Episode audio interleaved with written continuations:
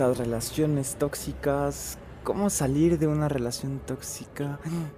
Y si estoy en una, ¿qué te pasa?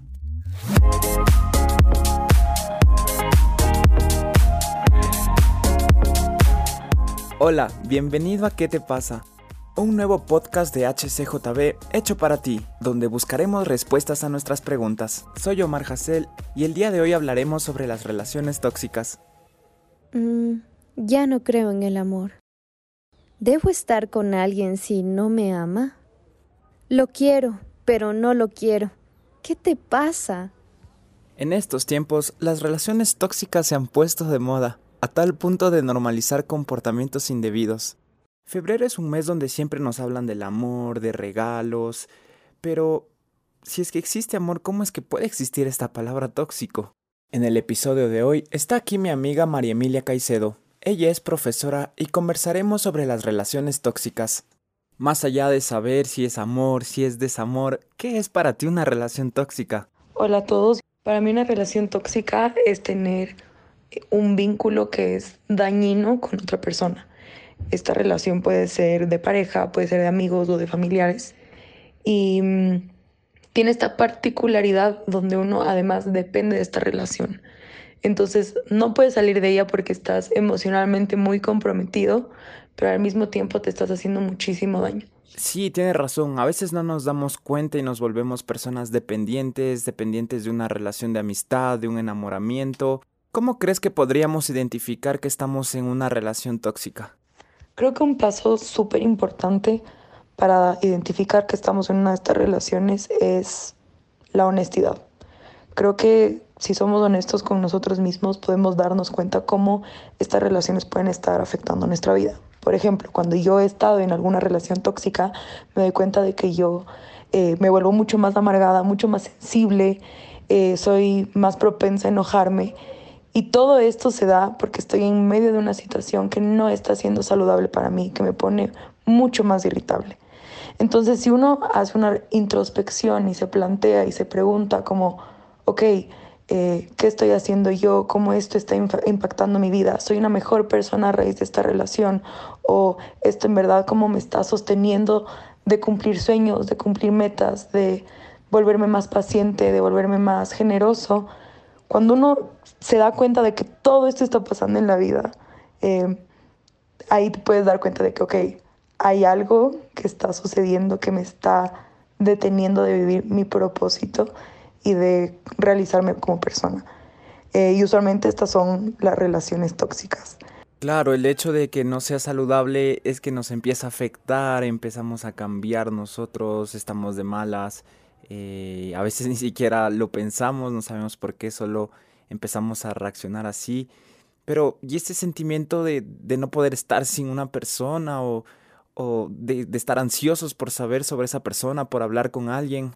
¿Esto sería dependencia? ¿O ¿Cómo me doy cuenta que estoy siendo dependiente de una persona?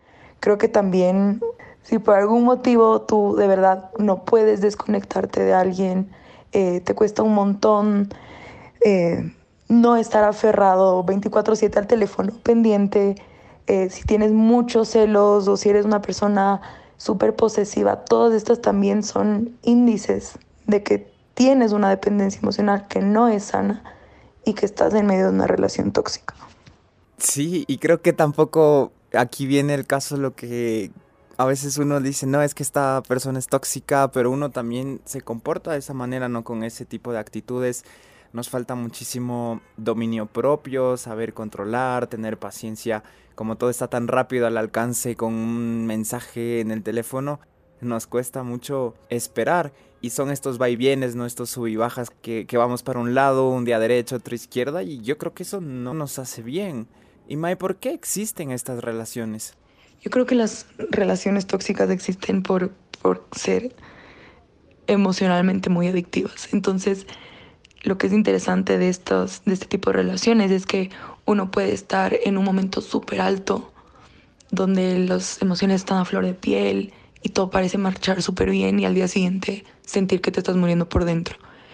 Y es este como camino súper irregular, esta montaña rusa con subidas muy altas y bajadas muy profundas que uno le enganchan. Porque cuando estás en esos huecos, anhelas con ansias del momento de estar arriba y cuando estás arriba te ilusionas, tienes un montón de expectativas muchísimo más altas para luego volver a caer. Entonces, este, este ciclo, digamos, que parece no terminar, a uno le termina enganchando y termina haciendo que, que la vida de uno sea emocionante porque no sabes qué va a traer el siguiente día. Reacciona, ¿qué te pasa?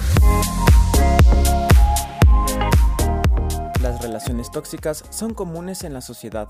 Según algunos datos, el 70% de las relaciones actuales tienen algún tipo de dependencia y luego se convierten en tóxicas.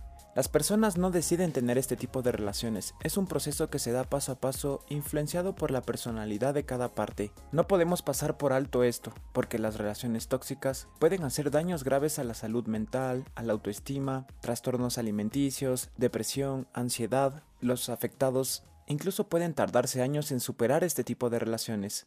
Mae, ¿por qué crees que permitimos esto? Yo creo que las relaciones tóxicas existen por la falta de identidad que las personas podemos llegar a tener. Cuando yo como persona me siento eh, incompleta, siento que no merezco algo estable, siento que algo me falta, soy muy vulnerable a caer en este tipo de relaciones. Entonces, creo que es una mezcla, ¿no? Si uno no, no, no se siente suficiente con uno mismo y no encuentra su propio valor, va a caer probablemente o es más propenso a caer en estos ciclos que, entre comillas, a uno le llenan la vida de sentido, pero es un sentido totalmente hueco. Qué fuerte escuchar esto y son este tipo de, de vínculos. Es algo que se vuelve repetitivo, ¿no? Son patrones que se dan en algún tipo y luego se repiten en alguna otra relación, como decías, familia, amistad, de pareja. Y esto puede desencadenar en, en, cosas muy preocupantes, en sentirnos en depresión, pensamientos suicidas. ¿Tú qué crees que deberíamos hacer para no establecer una relación así? Para no establecer una relación tóxica desde el inicio es súper importante la identidad y súper importante el valor y el autoconcepto que uno tiene.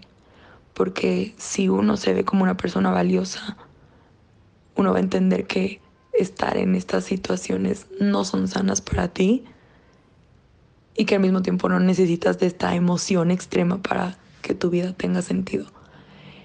Me parece también súper importante que uno conozca a la otra persona para entender cómo va a ser la dinámica de esa relación entonces, en el caso de una pareja, antes de involucrarte sentimentalmente con alguien, es súper importante conocerle más allá del tiempo de conquista, más allá de las palabras.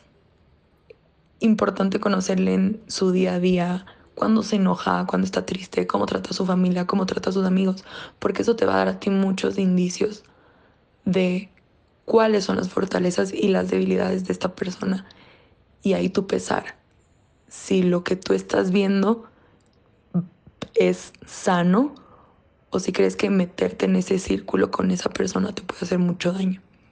En el caso de familiares, que eh, a veces es mucho más difícil cortar este tipo de relaciones, creo que es importante conocer, conocer a la familia y, y también uno, si tú consideras que esta persona de tu círculo familiar es una persona tóxica, ahí tú, es tu responsabilidad saber poner ciertos límites. Entonces creo que es eso, aprender a valorarse, conocer a otros y también aprender a poner límites.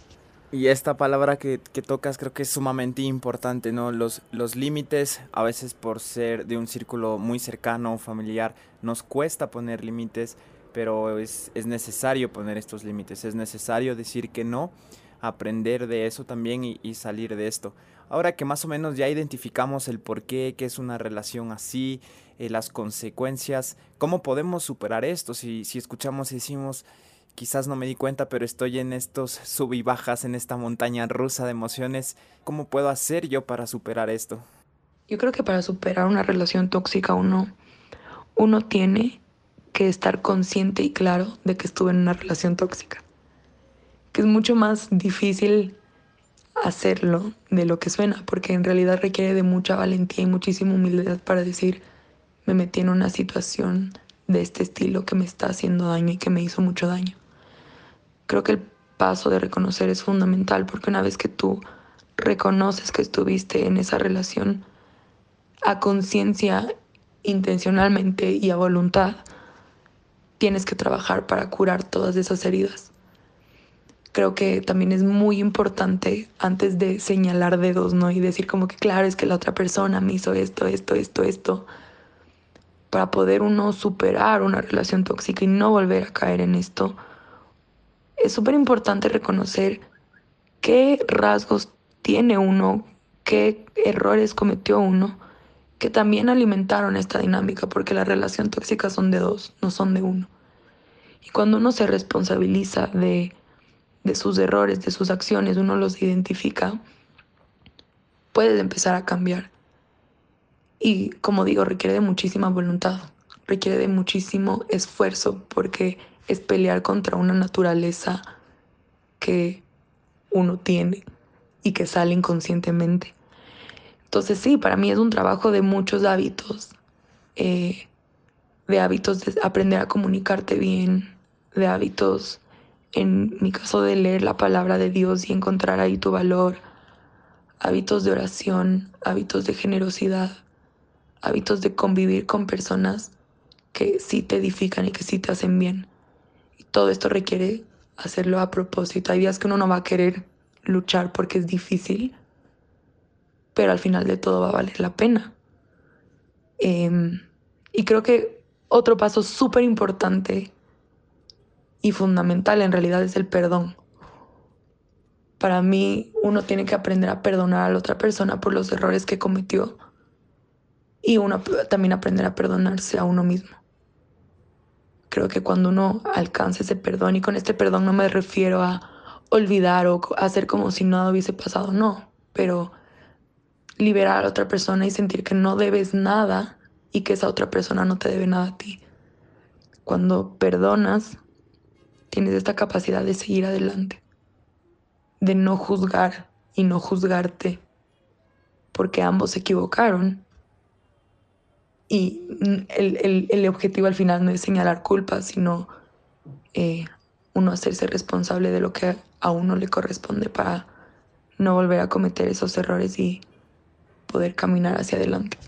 Me parece correcto y, lo justo olvidarnos ya de este tipo de relaciones, superar, perdonar, que es algo vital, y también ser ejemplo para los demás. Si nosotros también teníamos este tipo de comportamientos, dejarlo así, saber lo que valemos, ¿no? Que es esa sangre de Jesús, leer la palabra y sanar ese ambiente, sanar ese tipo de relaciones que hemos estado teniendo y saber que el amor no tiene nada que ver con lo tóxico. Muchas gracias Mae por todo lo que compartimos y todo lo que aprendimos. Estaremos conversando en un próximo episodio.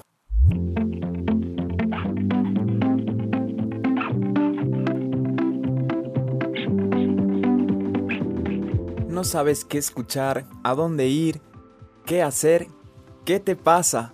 Una producción de HCJB.